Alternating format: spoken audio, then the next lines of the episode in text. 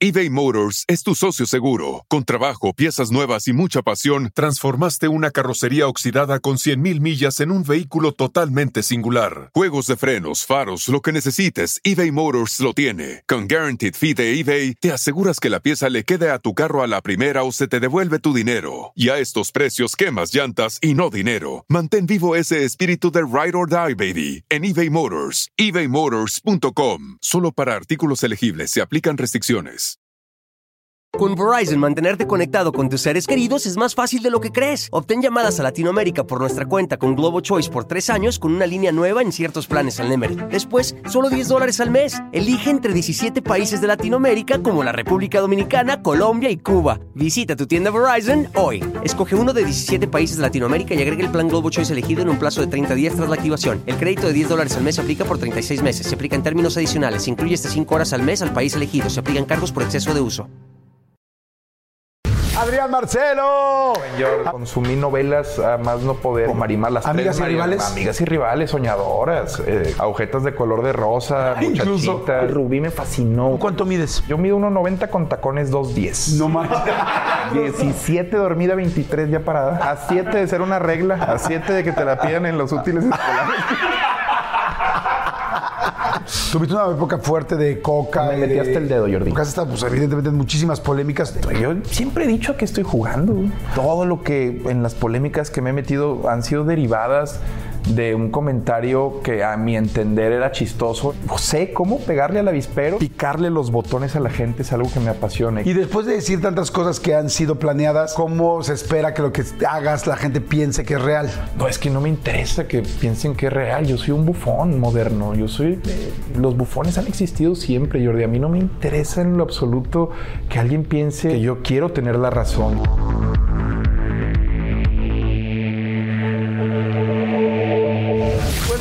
Nos venimos a la ciudad de Monterrey a una entrevista que ya le traíamos ganas, habíamos platicado varias veces, vamos a hacer varias cosas en conjunto. La verdad es que me da mucho gusto porque si bien arrancó en los medios este, pues, clásicos o tradicionales, este, pues se pasó a lo digital, pero en friega y en lo digital le ha ido muy bien, ya no solamente es con sus contenidos que tienen cinco o seis contenidos, sino también la parte de e-commerce. Eh, todo eso, ¿saben que siempre he pensado que los regios eh, son como muy visionarios y es el caso definitivamente de él. Adrián Marcelo. Jordi. Amigo, ¿cómo estás? ¿Bien? Pues nada, pues muy halagado de estar aquí en tu espacio. Yo también muy contento, güey. Recibiéndote, en verdad, de- me, me hacía ilusión conocerte, ya que haya cámaras, pues le, le da un gran toque. Y, y bueno. Y hablando de toques, Sí. te quería preguntar. Yo también ya me lo di. Yo también ya, Ya me lo di. a hablar de...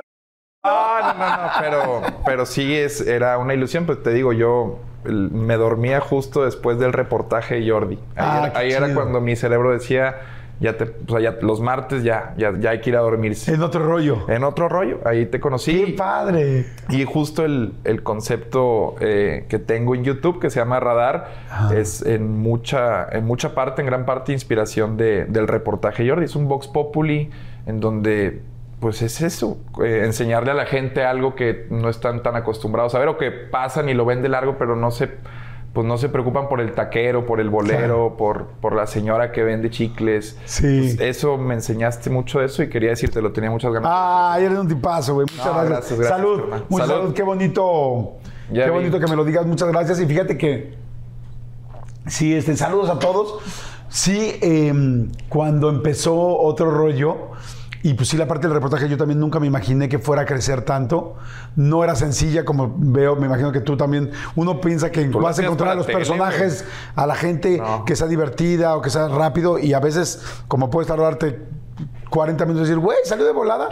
Yo había veces que me echaba 5 horas así en, un- en- en una zona de la ciudad esperando a ver qué era divertido. ¿Te ¿Los pasa eso en radar antes? o no? ¿Los hacías un día antes? No, los hacías de cuenta en la semana. El programa iba el martes. Lo hacía como dos o tres días antes, pero había dos zonas en la ciudad que me funcionaban.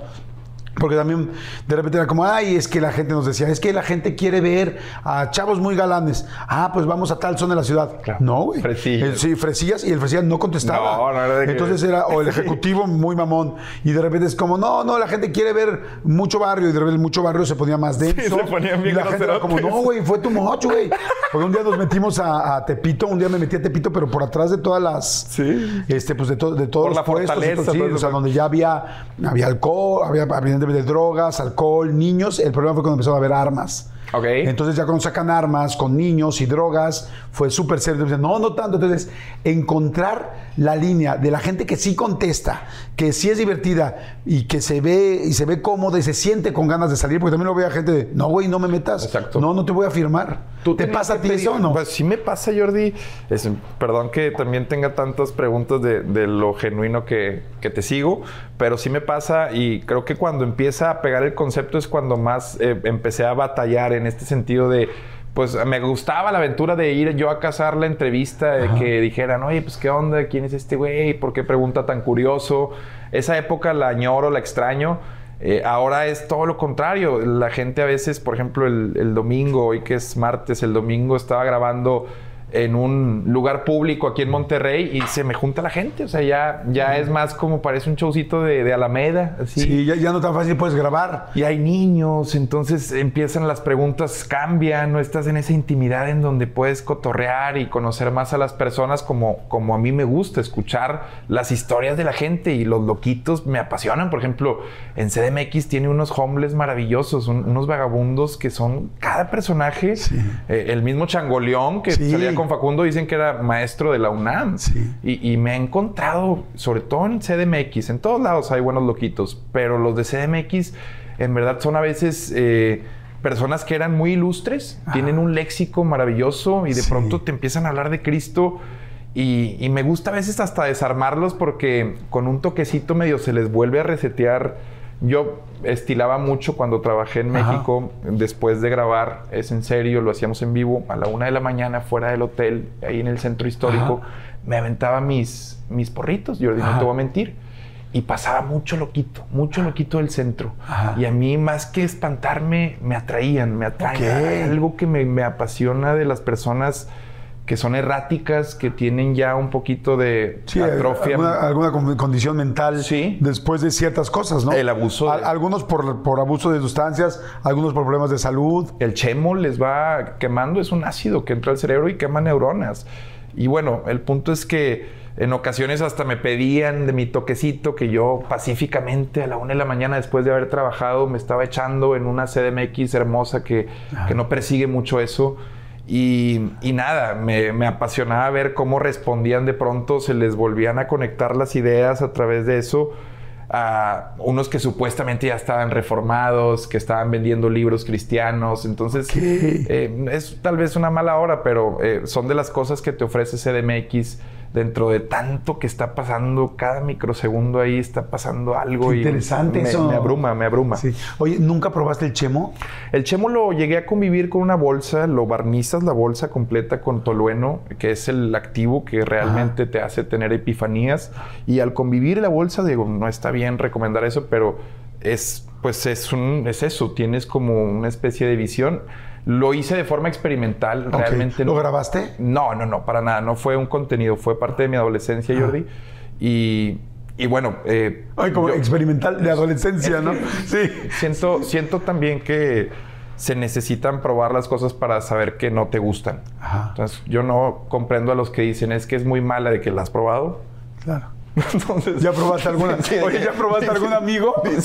Para ver si te gustaba o no te por- gustaba. eso también es eh, un tema. Yo, yo siento que los hombres tenemos una homosexualidad reprimida, todos, todos la tenemos reprimida, pero en algún momento eh, se nos cruza en un vapor o en alguna escena de alguna película que pues no, no te tocaba ver en ese momento, pero se nos cruza la idea de, de poder ser penetrados. Hasta los ojos se me salieron así. Sin embargo, sin embargo, siento que la heterosexualidad termina siendo una decisión consciente. Claro. Yo no creo que se pueda encuadrar la sexualidad, Jordi, en heterosexuales. Eso es real, O ¿eh? sea, es una estupidez pensar que. O sea, tú obviamente, el, el macho regio, sobre todo el que tiene Sí. una masculinidad muy frágil, jamás te va a aceptar que por su mente eh, se ha imaginado que lo han penetrado. Eh, o X o Y cosa homosexual. Sin embargo, llevarlo a la ejecución es otra cosa. Claro. Y ahí es donde yo jamás dejaría que, que profanen mi, mi, mi recto. Ni por, ex- ni por, exper- por experimentación no dejarías que profanaran No, tu recto. fíjate que ahí sí es algo que no me gustaría probar porque dicen que no, que no hay retorno. Dicen ¿Cómo, que es cómo un- sabes que no te es gusta? que- pero ese es ahí el donde. Ah, ¿Qué tan hago. fan eras de la entrevista? Por ejemplo, el hígado. el hígado encebollado no me gustaba, pero un día dije, "Eh, vale la pena probarlo. Y lo probé y dije, no me gustó. El pulpo, por ejemplo, no me gustaba, lo probé y dije, "Eh, ya sabe bueno, crecí y esto ya sabe Sí, bueno. no es lo mismo probar un hígado encebollado que ya sentirlo aquí atrás. O sea, Ahora, tú empujándote, Tú ¿no? que estás en el medio desde hace mucho tiempo, no sé si también coincidas con estas ideas de que los artistas se cansan de tantas mujeres que empiezan a probar. Pásame la botella. o sea, Yo, fíjate, yo, hay una cosa que es muy interesante. Lo que estás diciendo es súper, súper Es- interesante y es mucho más profundo de lo que la gente cree. Hay una cosa que se llama línea de Kinsey, que es eh, la línea de Kinsey es, eh, es un estudioso de sexualidad, un sexólogo, que un doctor que hizo una línea donde eh, explicó y que además ahora es completamente oficial, que no todo el mundo es completamente heterosexual y no todo el mundo es completamente homosexual, que en la línea hay muchos niveles. O sea que lo que acabas de decir de cuando hay mucha gente muy macha, jamás te va a aceptar que algún día le ha pasado por la cabeza, es cierto, porque hay muchas líneas y hay gente, difícilmente eres completamente heterosexual o completamente homosexual y en medio está la bisexualidad, que es la gente que realmente puede sentir atracción física por ambos lados, inclusive también amorosa. Y entonces y en medio hay muchos niveles, o sea, muchos vatos que de repente una noche el cuate es súper macho y tal y siempre ha sido su rollo heterosexual o de mujeres, pero un día en una jarra tal de repente se le acercó el ahora como el, el del TikTok que se hace que no se ¡Ah! que se prende cañón. de que, ah, de que le da el calambrito. le da el calambrijo. Ah. Entonces, y en realidad es natural, o sea, Sí. no es que la persona esté mal, lo que pasa es que como trae rollo de tú eres macho, tú eres hombre, tú eres macho, tú tal, no te pueden gustar los hombres, se siente horrible el pobre porque no sabe realmente qué está pasando y lo que está pasando es que en esa línea está en otro nivel y es normal. A eso me refiero cuando digo que se es conscientemente heterosexual, porque en tu día a día decides Claro. no, no, pues no ejecutar ese tipo de cosas. Yo soy feliz y aparte eh, en mi conciencia a mí me atraen muchísimo las mujeres, o sea, me excita por lo que, pero también por lo que sé que me han construido en mi cerebro. Todos esos pequeños constructillos que tenemos, sí me gusta a veces desmenuzarlos y decir, eh, espérate, ni tan no eres el güey, porque vamos contando, ya me llevo siete viejas, a los ves morrillos de 21 años Sí. que miden su, su jerarquía social en cuanto ¿por cuántas chavas han tenido? Los de la náhuac, de que, eh, güey, ya me eché la napao, carnal, y la madre, de que, ¿y eso qué, carnal? O sea, Claro. ese es en ese contexto, pues lo que te da validez y aceptación social. Oye, pues, salud, amigo. Salud. Estoy con Adrián Marcelo. Bienvenidos a todos. La vamos a pasar increíble. Está muy interesante Perdón. el tema. Vamos a empezar a platicar de todo. Este, así es que ustedes ya saben, como siempre les indico, ahora estamos en Monterrey. ¿Qué se toma? Bueno, chela, cerveza, ¿no? Cervecita, muy- cerveza. a mí en mi caso el mezcal, veo El mezcal, yo tequila. Nunca en mi vida conocí cerveza más fría que en Monterrey. Aquí aprendí lo que sería, lo que es una cerveza muerta, como dices. O sea, realmente que se están cambiando de hielo todo el tiempo. Fui al Pilos Bar hace poco en la experiencia regia, que me llevó la mole, que lo Sí, adoro. Y este, y la pasamos increíble. Y aquí noté lo que es realmente una este, cerveza fría, una chela fría. Así es que bueno, señores, pues vamos a hablar de todo. Vamos a hablar de radar, vamos a hablar evidentemente de los, de los este, hermanos eh, De leche. Vamos a hablar de, todo, de todos tus contenidos, de lo que has hecho, de multimedios, de, de todas las situaciones. Así es que bueno, bienvenidos. Tómense lo que quieran. Y a ver, y te pregunto, mi querido Adrián, arrancando, ¿qué eres de Monterrey?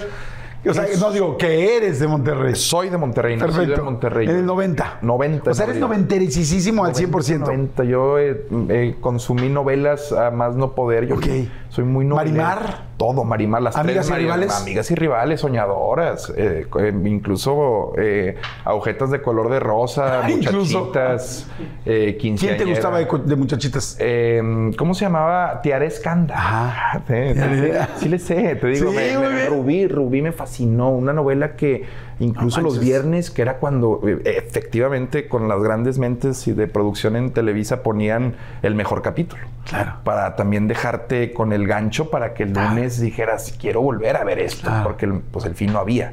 Entonces los viernes yo dejé de salir un tiempo por ver eh, Rubí, después Teresa, eh, El Juego de la Vida, me sé todos los chismes Wow. sabidos y por haber, La Oreja. Yo, yo estaba pegado al televisor, era, Claro. era, me gustaba mucho y anhelaba en algún momento eh, comunicar eh, en una plataforma que llegara a mucha gente también. Wow.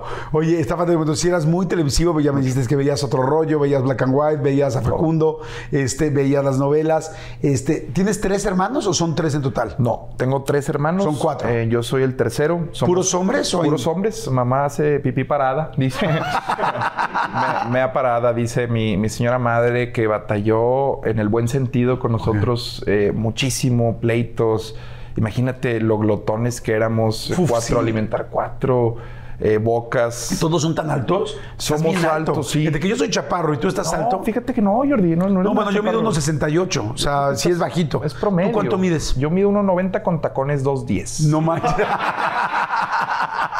Con tacones Con 2.10. tacones O sea, 2.10. 1.90 y además eres delgado. Entonces, 1.90 se ve delgado, obviamente eh, la percepción también eh, aumenta cuando eres delgado, te ves espigado. De hecho, en la, en la preparatoria me decían campa o lápiz. Ok. Campa por campamocha y lápiz, pues porque parecía un, pues, parecía un lápiz, parezco todavía un lápiz. Cuando uno es tan largo, todo, todas sus partes del cuerpo Fíjate son sí, proporcionales. sí, claro, Eh, yo calzo grande y, y, pues 17. Oigan, y, ay, me acaba de dar muchísima hambre, pero bueno, no, no saben, de repente me entran así esos, esos hambrismos tremendos. Perdón si pudieron escuchar inclusive mi estómago, porque bueno, estos micrófonos lo captan literal todo. Pero es que estaba pensando en el McCrispy de McDonald's. O sea, ¿ustedes ya lo probaron? No, no, no, no, no. Es que, bueno, si ya lo probaron, seguro me entienden. Es un sándwich de pollo crujiente, jugoso y al mismo tiempo picante. ¡Ah! Viene con unos pepinillos deliciosos y te lo sirven con una salsita picante que está así en todo el pan. Uf.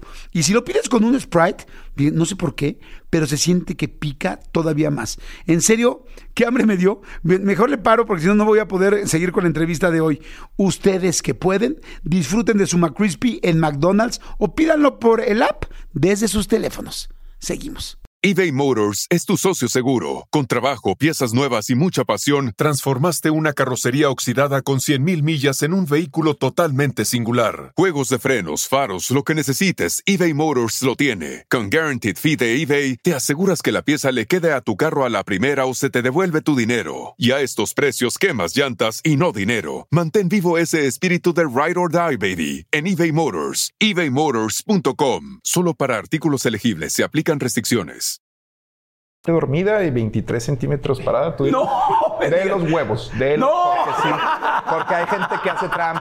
Porque empieza desde el tronco y yo es normalmente desde donde- ¿Es desde atrás? La niez, donde termina la niez, que empieza prácticamente el escroto.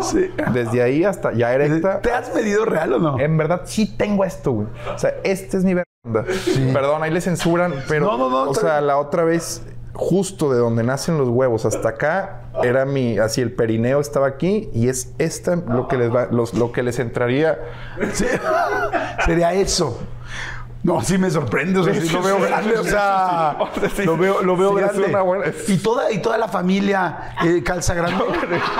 Yo creo, yo creo en este caso que sí es. eh, papá hablaba de un. eh, y es, siempre nos dio esta seguridad porque papá incluso hablaba de. Él le llamaba así, lo voy a parafrasear, meco de oro. Ah, él, él hablaba de. Siempre nos, como nos eh, echó en cara.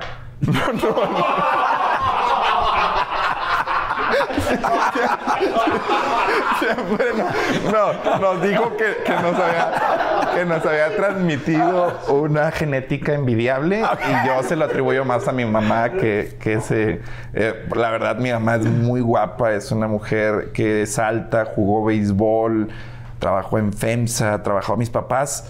Son muy trabajadores, son personas muy originales en el sentido de, de que son libres. Siento que fueron eh, dos personas libres que conscientemente decidieron pasar su vida juntos y son un ejemplo para mí. Oye, qué increíble. ¿Y cómo era vivir con cuatro hermanos? O sea, de chavitos era... Pues los cuatro... Ca- ¿Cómo dormían en el mismo cuarto? Eh, ¿Dos cuartos? Exacto, dos cuartos. Eh, eh, recuerdo una. en- a mis papás hubo épocas en las que no les fue tan bien. Recuerdo que teníamos que dormir alguna vez eh, los seis en la misma cama. no es cierto, no es cierto, nada. mami. ¿Eso sabes a quién sí le Nah, pasaba? no a Los. Ángeles Azules. Sí. Real, te lo Sí, juro. sí, sí, a ver. Todos los hermanos dormían en la misma cama. No, iba a empezar a, a contarte una historia de sufrimiento. La realidad es que eh, he sido muy privilegiado en ese sentido. Nunca nos faltó nada. Mis padres muy trabajadores, eso sí. O sea, en algún momento distantes por su trabajo, recuerdo que tuvimos una empleada doméstica que, que mm, hijo de su madre, es difícil. eh, a- se puede decir, se habla de abuso, o sea, abusaba psicológicamente de nosotros cuatro. Estábamos en una edad en la que era como seis, somos pegaditos, seis, siete, ocho y nueve teníamos. O sea, no, no, éramos tan, tan grandes, o creo que un poquito más grandes tal vez, pero éramos niños todavía. Seis, siete, ocho y nueve. ¿Y tus papás de repente decidieron ya no más? Trabajaban, eh, eh, entonces se iban y nos dejaban con Elvia, se llamaba esta chica, que de entrada nos contaba historias que no eran apropiadas. Nos, ¿De miedo? Eh, sí, de miedo, pero con una especie de vulgaridad y obscenidad también. No te voy a mentir, fue mi despertar sexual. No tuve relaciones, pero me acuerdo que eh, en algún momento eh, yo tengo imágenes mías como que encima de ella, en una silla, eh, pues haciendo lo que los morros le llaman el faje, ¿no? Entonces eh, yo recuerdo... O sea, pero eran solamente como sueños o eran no cosas eran sueños, realidades. no. Yo recuerdo haber tenido estos, este tipo de encuentros con ella en donde pues yo era un niño, no, no, no estaba ni siquiera despierta mi sexualidad y es un tema de que está lo- fuerte está porque, fuerte porque, es un realmente, abuso. o sea, porque exacto, es un abuso sexual. No, no creo, digo, como pueden ver, soy una persona muy normal. eh, no creo que ¿Te fijaste, mi silencio? ¿Te fijaste como no he ido aprendiendo, he ido aprendiendo a hacer el Eh, poker face? Creo que No, lo verbalizo, lo verbalizo incluso eh, con amigos porque no, no es algo que, que también te voy a mentir me genere trauma ni nada, pero yo tengo estas imágenes de este como despertar hormonal Con la- slash sexual con, con una empleada ¿Cómo doméstica que terminó robándole el recetario a mi madre, vestidos, se fue y hasta mi hermano, el líder de la rebelión, Jorge, que lo adoro con todo mi ser, él fue el que se rebeló, que es el que sigue de mí, siempre fue el más cabrón y es como el patriarca de la familia, que, que es una mamada. Digo, mi papá es el patriarca, pero Jorge eh, se rebeló en alguna ocasión, ella nos volteaba hacia la pared y nos pegaba con la espátula. De, con la que volteas las sincronizadas en la espalda si llegábamos a voltearnos. ¿En serio? Como sometidos. Oye, Entonces era un reino del terror hasta que un día mi hermano como que empezó a ser más consciente de su Ajá. fuerza ¿Y física. no le decían a sus papás? Sí, pero como que sienten eh, éramos tan no creían. cabrones. Era Juan y el Lobo, el Pedro y el Lobo. Era, éramos tan cabrones que no nos creían que tenía este tipo de conductas eh, muy abusivas, muy abusivas. Sí, no había cámaras ni en No, esa época no, de. no, no, de hecho, papá- Porque ahorita pues pones cámaras y ves que. Papá, tiene, papá se volvió un obsesivo de la seguridad, de, tiene cámaras y, y en mi época de loco, incluso hasta hubo una dinámica en la casa en donde, te digo, mi mamá siempre se preocupó por mí y más que yo andar en moteles a las 2 de la mañana, yo podía llevar chicas a la casa. Ok. Entonces- o sea, era como, prefiero que sean aquí las cosas. Mira, muy inteligente. Tú ya, tú ya eras mayor de edad. yo mayor de edad, mis papás también, y eso es algo que siempre lo digo, no confundan esta, esta idea, falsa ilusión de independencia porque te vas de tu casa.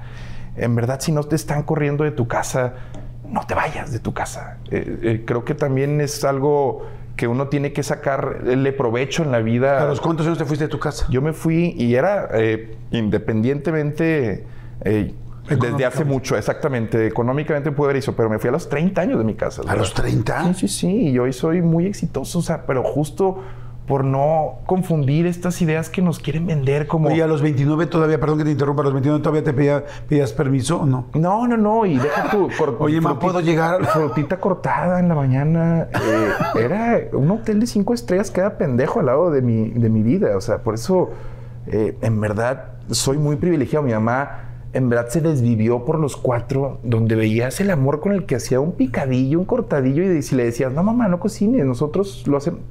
Había oído mucho de tu mamá y de lo del picadillo. Eh, sí, sí, sí. No, o sea, que, O se sea, ve que era muy buena. En verdad. No, es que... En verdad, mi jefa nos. eh, uno podría pensar que nos eh, malcrió eh, con lo poquito que les estoy dando, pero en verdad creo que nos rodeó de amor, Jordi. Y creo que para eso se tienen hijos, vas- sobre todo si vas a tener cuatro. Sí, ¿y con tu papá cómo era? Eh, mi papá es, Es- el estereotipo también de un matrimonio tradicional, en donde Ok. mi padre es el proveedor, es la cabeza de familia. Y mi madre cumple con la difícil y creo que hasta más complicada labor lo de la casa. Sí. Y creo que eso es lo que yo busqué en mi chaparrita dorada que se va. Obviamente voy a tener que hacer mi plática de sanación después de todas las Claro. mamadas que estoy diciendo. Pero en mi época de loco, volviendo a ese tema en donde mi padre se volvió obsesivo con las cámaras, yo llevaba chicas y mi papá casi, casi cuando ellas se iban pidiendo el Uber a las 3 de la mañana, y esto fue cuando no andaba con mi esposa ni, ni tenía novia, fue la época de televisión, tenía que sacarle provecho, fue la época orgías, ya le daba beso en la boca a las prostitutas, me empecé a meter cocaína, Jordi, gracias, Mario Besares también por todo eso que me, me enseñó, de hecho. Y, ¿Te lo enseñó Mario Besares real? bueno, no, no, no, o sea, no, no, no, no, es que sabes que luego pensé, dije, Mario tuvo un programa aquí, ¿no? Sí, sí, no, Mario no. tuvo un programa aquí. Mario, acábatelo. televisora. No. Una pinche broma. Eh, Mario me ha enseñado cosas buenas. eh. Es un gran maestro de televisión, Mario Besares. La neta, conozco a su familia, a sus hijos. Es, es una broma que me gusta hacer. Pero bueno, estar en televisión, ya siendo sincero, si es, te trae, si estás soltero, un mundo lleno de promiscuidad, seamos honestos. O sea, si es un mundo lleno de tentaciones en cada pasillo y la madre. Pero es una época en la que yo empecé a sacarle provecho a mi, a mi popularidad y me fijaba en no no tienes idea de dónde te puede llevar a veces. ¿Cuál fue el peor lugar en el que estuviste? Compadre, haz de cuenta que si en México le hiciéramos un símil de la Condesa a Iztapalapa por una morra. O sea, eh, la, la verga. Eh, o sea, en colonias peligrosas. o- Marginadas, marginadas totalmente, joyitas de barrio, ibas y yo las, más que llevarlas al hotel eh, o un motel, yo las llevaba a la casa. Ok. Entonces, mi, mi papá con las cámaras, o sea, yo dormía ya abrazado con ella así del cuellito, así de que se te ocurra robarme, cabrón. O sea, O sea, te daba miedo que Sí. al otro día no estuviera la vajilla. sí, sí. Y la neta es ¿Te robó alguien? No, alguna? no, no, no, nunca hubo ese tema, pero incluso si tú estabas en su casa, de pronto, eh, eh, casas en muro aparente y casa color menta, ya sabes, y de pronto estabas así, ya después del acto y salía el, el- el hijo así de que buena crack. Y tú de que Dios de mi vida, ¿dónde me vine a meter? Así, tú eres mi papá, decía el niño. Ay, no me digas. Sí, o sea, Mi papá es Adrián Marcelo. Sí, no, no, Mi papá es Adrián Marcelo. Imagínate a dónde te lleva. Y mi papá, en la obsesión con las cámaras, y las veía salir eh, de la casa, las chicas que yo llevaba, y llegó una dinámica en donde las calificaba por WhatsApp. O sea, me, me mandaba así de que un, un, un dedito de que. No es cierto, ¿en "Esa está serio? Esa está chida. me- ¿En serio? Así como Joaquín Phoenix en El Gladiador, que de que. Y a veces hasta berenjena me mandaba. No es Chingada. cierto. Es real esto. todo, fue una época. Y No es- tenían y, un- y esto no tengo reparo en decirlo, porque yo conocí a mi esposa en un reality show. Claro, Yo sí, sí, sí. Mitad y mitad. O sea, Sí. Eh, al principio termina el reality y yo sí ando con ella. Pero al año digo, no seas mamón, no he conocido nada de la tele, todo lo que me han contado, el catálogo, ya sabes, que, pues no sé, o sea, todo lo que... No, no, no sé. no sé, no sé. No sé, Adrián no, sé. Yo nunca vi ningún Eh, catálogo. No, yo tampoco. Hasta decían, te hacen el 30% si traen cesárea. Y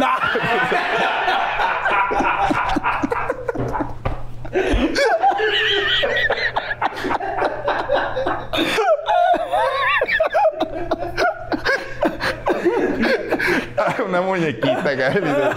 Muy bien. El punto era que sí entré en una dinámica. O sea, ¿qué haces cuando tienes algo seguro? Yo empecé a ver señales con mi señora de que subía fotos de que del, dedo del anillo.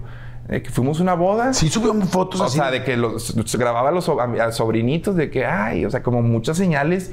De que quiero- quiero en serio. Exacto, en una boda en el ramo le quebró el dedo a una morra, cabrón. O sea, en verdad sí estaba ya mandándome señales y yo estaba bien con ella. ¿Y qué haces? Realmente, cuando estaba en su mejor punto la relación, hice lo que todo hombre hubiera hecho. La corté, compadre. ¡No! Sí, sí, porque ahí es donde vienen los fantasmas de guerra y todo ese pedo, los aviones de eh, ya, güey, o sea, síguelo, el compromiso. Y yo iba entrando a televisión y fue calma.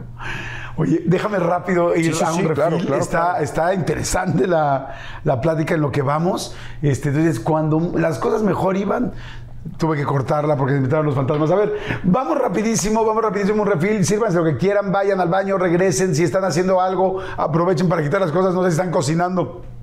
Pueden estar haciendo lo que corriendo a lo mejor. Corriendo, hay gente que está corriendo, hay gente que está viniendo, viene manejando, Viniendo. hay gente, hay gente que, sí, hay gente que está teniendo sexo. pueden estar yendo. Mucha gente que está teniendo, que está teniendo sexo ahorita te estila. está viendo. Se estila, puede ser. una Sí. buena plática. ¿Has visto tú alguna vez, has tenido sexo mientras ves las Sí, entrevistas? Sí, sí. No, las, no las mías, justamente, pero sí. Pero si estás, Pero sí, las sí. mías. La, la tuya con Martí Gareda. la- tu podcast con Martí Gareda. Sí. No, la verdad, sí, sí. Pasa, pasa. Pasa, vámonos rápido, vamos a un refil y regresamos, no le cae bien a Adrián Marcelo. Bueno, pues seguimos aquí con Adrián Marcelo muy, muy a gusto, amigo. Oye, eh, ahorita me sigues platicando entonces de Cari, de la, de, la chaparrita. Este, tú estudiaste, sí, estudiaste psicología, este, PNL también, ¿no? Sí, sí, sí. Este, tienes además varios diplomados, o sea, e, ¿eres muy ¿eras muy estudioso o no? Pues estudié la carrera y todos los hermanos y yo le prometimos a papá que íbamos a estudiar un posgrado y también eh, me pude graduar de la maestría. Ahí cuando iba empezando en la tele la tuve que interrumpir y después agarré más eh, eh, tiempo, colmillo en tele, dividí mejor mi tiempo y la pude terminar en negocios internacionales. Y, y, sí, el diplomado de PNL me acuerdo que me dejó eh, grandes enseñanzas en su momento con un gran maestro, el profesor Juan Pablo Cruz, un, gran, gran, gran catedrático de ese tema en específico.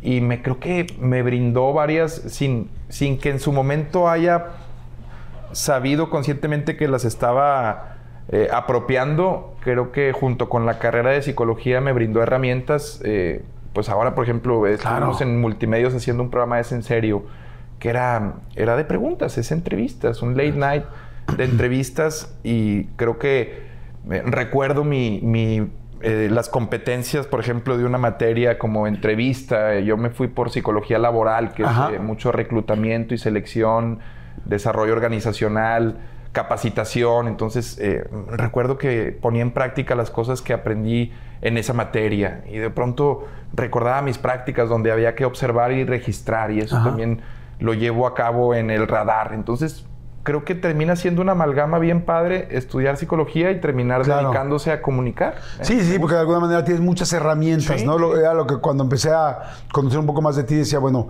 lo que estudió tal, porque una cosa es salir y hacer algo que, pueda sonar divertido, que no es fácil encontrar la vena divertida, pero además hay que saber cómo preguntar, cómo acercarte, cómo puedes sacar más, quién te puede dar más y quién ya no te va a dar más, ¿no? Oye, ahorita que decías de es en serio, este, porque has estado, pues, evidentemente en muchísimas polémicas, eres eres, incendiario, eres, o sea, lo que dices, lo que tal. Este, ahí fue lo de la, famosa Laura Zapata. Sí. sí. se paró real, sí, sí. O estaba planeado, ¿cómo fue? No, no, planeado no. Y vaya que hacemos muchas cosas planeadas en multimedios. Eh, planeadas truqueadas, le llamamos, el, fingir que son situaciones reales es algo que de lo eBay Motors es tu socio seguro. Con trabajo, piezas nuevas y mucha pasión, transformaste una carrocería oxidada con 100.000 millas en un vehículo totalmente singular. Juegos de frenos, faros, lo que necesites, eBay Motors lo tiene. Con Guaranteed Fee de eBay, te aseguras que la pieza le quede a tu carro a la primera o se te devuelve tu dinero. Y a estos precios, quemas llantas y no dinero. Mantén vivo ese espíritu de Ride or Die, baby, en eBay Motors. ebaymotors.com. Solo para artículos elegibles se aplican restricciones opciones. Con Verizon, mantenerte conectado con tus seres queridos es más fácil de lo que crees. Obtén llamadas a Latinoamérica por nuestra cuenta con Globo Choice por tres años con una línea nueva en ciertos planes al Nemery. Después, solo 10 dólares al mes. Elige entre 17 países de Latinoamérica como la República Dominicana, Colombia y Cuba. Visita tu tienda Verizon hoy. Escoge uno de 17 países de Latinoamérica y agrega el plan Globo Choice elegido en un plazo de 30 días tras la activación. El crédito de 10 dólares al mes se aplica por 36 meses. Se aplica en términos adicionales. Se incluye hasta 5 horas al mes al país elegido. Se aplican cargos por exceso de uso que pedimos y seguirán pidiendo su limón en multimedios que lo hacen a la perfección. Y, y no, eso fue espontáneo y creo que fue un, mal manejo de una situación en donde como a ella de entrada no le gustó eh, con quién le invitamos. Eh, no, estaba Patti Muñoz eh, y ella, recuerdo que en Cortes mostraba casi, casi un desprecio por sus los otros invitados, porque eso fue algo que en ese en serio eh, pasó. Eh, caracterizaba el programa que eran eh, tres invitados, no uno. Entonces había que estarse pasando la bolita y no, no todos se quedaban igual de contentos. Entonces creo que el compartir escenario o, cuadro en aquella ocasión con, con Patti Muñoz, que digo, en, en, mente de Laura Zapata no estaba a la altura, sabemos el ego que tiene la señora. Y otro periodista que afirmaba que Juan Gabriel estaba vivo, también terminó yéndose primero porque Kike y yo pues no somos entrevistadores profesionales, realmente estábamos ahí eh, también aprendiendo en el proceso, como pasa en multimedios, fuimos muy hostiles a la hora de entrevistarlo, como porque nosotros eh, afirmábamos en nuestra mente que Juan Gabriel no podía estar vivo, entonces no, no lo respetamos, ah, es un periodista... Ah. Eh, creo que tiene contenidos en YouTube. Entonces nos, se nos va él, queda solo la señora con Patty y luego Quique le hace una broma que no le cae en gracia sobre el Thalía Challenge. Ajá. Y ahí es donde la señora dice, ¿saben qué? Y pasa algo, que cuando ella se levanta y todavía se va, pero como con una especie de, les estoy avisando que me voy, o sea, no es tanto el número, se despide y cuando me abraza, me dice, aprovechalo, te quiero mucho. Ok. Es algo que, que- que lo he dicho en, poco, en pocos espacios, digo, o ha sido... O sea, ella te dice aprovecha como, mí, yo- pues, sí me voy, yo recuerdo- pero es aprovechalo. Ahí Tú es- le caíste bien. No, ahí es donde yo creo, amén de eso, que la señora entiende perfecto de televisión. Entonces sabía que nos estaba regalando un dulcito. Y sí nos lo dio, porque... Sí, porque digo, hoy lo estamos platicando. Oye, la, oye, Laura Zapata se fue cuando ustedes eran conductores. El y luego que los que iban a correr y que ya dijeron, si, si, bueno, te iban a correr primero y si te corren, si lo corren yo, tam- yo también me voy. Es que el verdadero problema, Jordi, perdón que te interrumpa, fue cuando yo eh, eh, tiro un tweet, que incluso Ventaneando puso ese tweet, por eso yo tengo como una especie de animadversión con Ventaneando que como tergiversaran, pero cuando se nos va el periodista, se nos va la señora, yo termino el programa muy molesto porque también pues, pues se nos sale de control, nos regañan a nosotros, corre riesgo nuestro trabajo y termino aventando un tweet desafortunado. Y dije, hicimos enojar a, a, a una persona homosexual y a una señora menopáusica un jueves más en la oficina. Entonces, como eh, eh, ese, ese tweet, eso creo que le llegó a la señora y ahí fue donde pidió mi cabeza. Y también pidió que me corrieran. Eh, pero, pero lo que más me llama la atención fue eso. Cuando ella se va, que me diga, aprovechenlo, te quiero mucho. Ella a mí me da a entender que sabía perfectamente lo que nos estaba regalando. hasta que, hasta el tweet, ¿no? el tweet eh, es El tweet sí ya le molestó. Sí, es correcto, porque probablemente sí le haya caído eh, el saco de que está atravesando una etapa hormonal de la mujer que es natural, que es la menopausia. Wow, es que sí, fíjate, una de las- son unas cosas, de las cosas que te quiero preguntar porque has estado metido en muchas polémicas. Muchas, es mi comidilla, diría Conan. ¿Te da miedo cuando estás haciendo las políticas, con las polémicas, o dices, oye, oye, me pasé? O sea, más que darte miedo, ¿te preocupa? ¿O dices, no, es parte de mi personalidad, así soy y No, tan a ver, creo que tiene problemáticas más graves este país que fijarse en lo que un estupidito le pega al avispero. Yo siempre he dicho que estoy jugando. O sea, yo no tengo como también el gran plan maestro de hacerle daño a alguien. Todo lo que en las polémicas que me he metido han sido derivadas de un comentario que a mi entender era chistoso en torno a algo. Eh, pero yo no, a ver, hice lo del feminicidio, yo no le quité la vida a ninguna mujer. Creo que a veces se desvían eh, con este tipo de problemáticas. Por ejemplo, cuando hice el comentario del JJ, dije, el único al que le debo una disculpa es Salvador Cabañas. Y me la ofreció en vivo en un programa en Paraguay. Eh, De ahí en fuera, eh, sé cómo pegarle al avispero. No, no sé si es- esté bien decir sé cómo pegarle. No hay una forma de pegarle. Siempre van a salir las abejas. Le pegues de volea o le pegues con un palo. A lo que voy es, sé perfectamente lo que conlleva meterse en una polémica. Sí, tienes que tener la piel muy gruesa.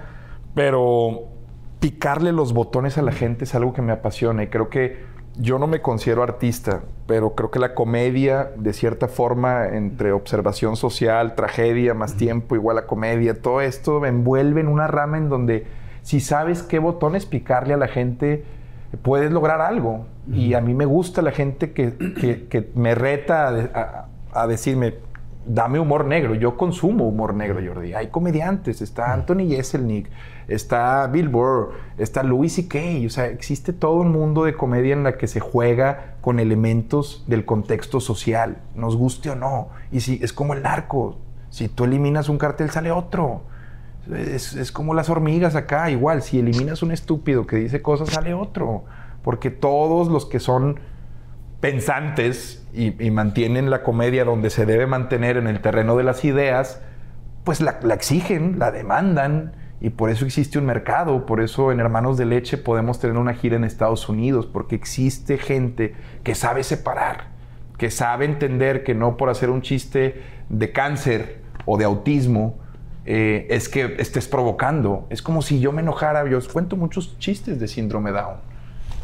Y son buenos, a mi entender. Pero veo de pronto gente en la audiencia así con una indignación y yo le, a veces interrumpo el show como diciendo, a ver, como tú qué piensas que con esa indignación vas a... A Méndez si mi chiste es bueno o malo. O sea, mm. yo, por, por, otro lado, cuento estos chistes buenos o malos, pero trato de poner otra cosa en la balanza. Hago una cápsula en un restaurante en donde atienden y cocinan única y exclusivamente personas con síndrome Down y, y un autismo de nivel alto, espectro alto. O sea, si estás poquito puñetas no te contratan. O sea, sí como si de pronto contar un chiste así hiciera que a uno de estos niños le brotara un cromosoma. Oye, pero dime una cosa, este, ¿y nunca ha pasado que alguien bromee o alguien te haga una broma o alguien comente algo que sea un problema que sí sea de tu familia? Mi tío que murió de cáncer, Jordi, y yo cuento los peores chistes de cáncer. Y mi tío, el hermano de mi madre, yo lo vi. El papá de mis primos, que me daba mi dominguito y que me trataba como un hijo, mi tío Fernando Olvera, y digo su nombre porque lo amo todavía, hermano mi mamá. Yo vi cómo se consumió, yo lo vi con un respirador en el hospital y cuento los peores chistes de cáncer. ¿Por qué? Volvemos a lo mismo, porque sé separar. No es personal nunca con nadie. Pregunta, si tuvieras, eh, no tienes hijos todavía, ¿no? Si, si los tuviera Si tuvieras un hijo y este hijo tuviera un problema de Down y alguien hizo una, broma de Down, ¿crees que no te molestaría? Mejor aún, no las va a entender. Si tengo... Mejor aún, Jordi, si mi hijo sale con síndrome Down, me puedo dar rienda suelta, jamás va a entender qué está pasando. Mi hijo va a estar metiendo la mano en, el, en, el, en la freidora. O sea, mis problemas eran otros, Jordi, no que mi hijo piense que soy una mierda de ser humano. Mis problemas si mi hijo es autista, homosexual, negro, lo que sea. Eh, mis problemas serán otros. Eh, y, los problemas no se los voy a eh, dar yo, se los va a traer la sociedad. La sociedad es la que te pone en mente lo que debes pensar siempre. Y a veces, a veces sí me pongo muy filosófico, pero dime, ¿tú eres original o no somos más que la mezcla de las influencias que tenemos? Dame 10 ideas originales tuyas. No las tenemos, Jordi. O sea, somos lo que vamos agarrando de la gente. Somos de nuestro papá y nuestra mamá en el deber ser. Pero cuando de pronto gente que está que tomó cosas de, la tía abuela porque sus papás no quisieron educarlo y, ese tipo de odio, pues no, no, no mames, güey. Tú traes complejos de otro tipo, güey. No, no lo que, yo no tengo lo que tú necesitas. Oye, ¿cómo eras en la prepa? ¿Cómo el era? payasito, el o sea, eras, eras así tan duro, incendiario, crudo, No, no, no, siempre. ¿Cómo eras? Siempre, esto lo fui desarrollando, lo crudo lo desarrollé en la televisión abierta. Yo era el payasito del salón, pero siempre aliado de la maestra. Ok. Me gustaba, eh, como yo trataba de legitimar un poco, creo que el liderazgo no se autoproclama, no debe autoproclamarse, pero como yo encontraba que conectaba con las personas y hacía puentes, era a través del humor.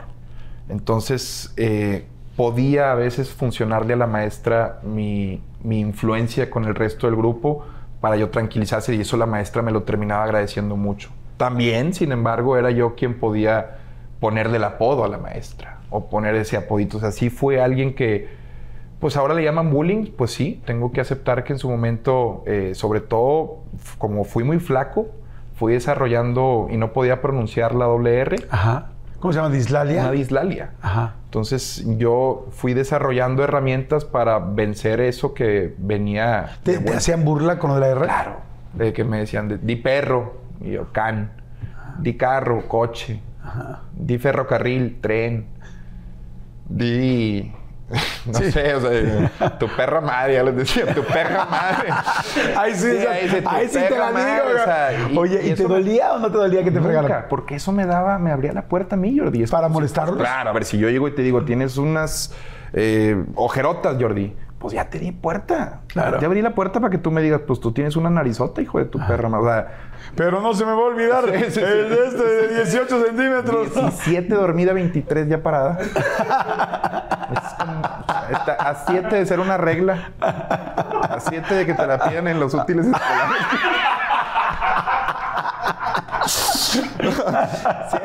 Siéntate gusto. Ay, siéntate, abuelito.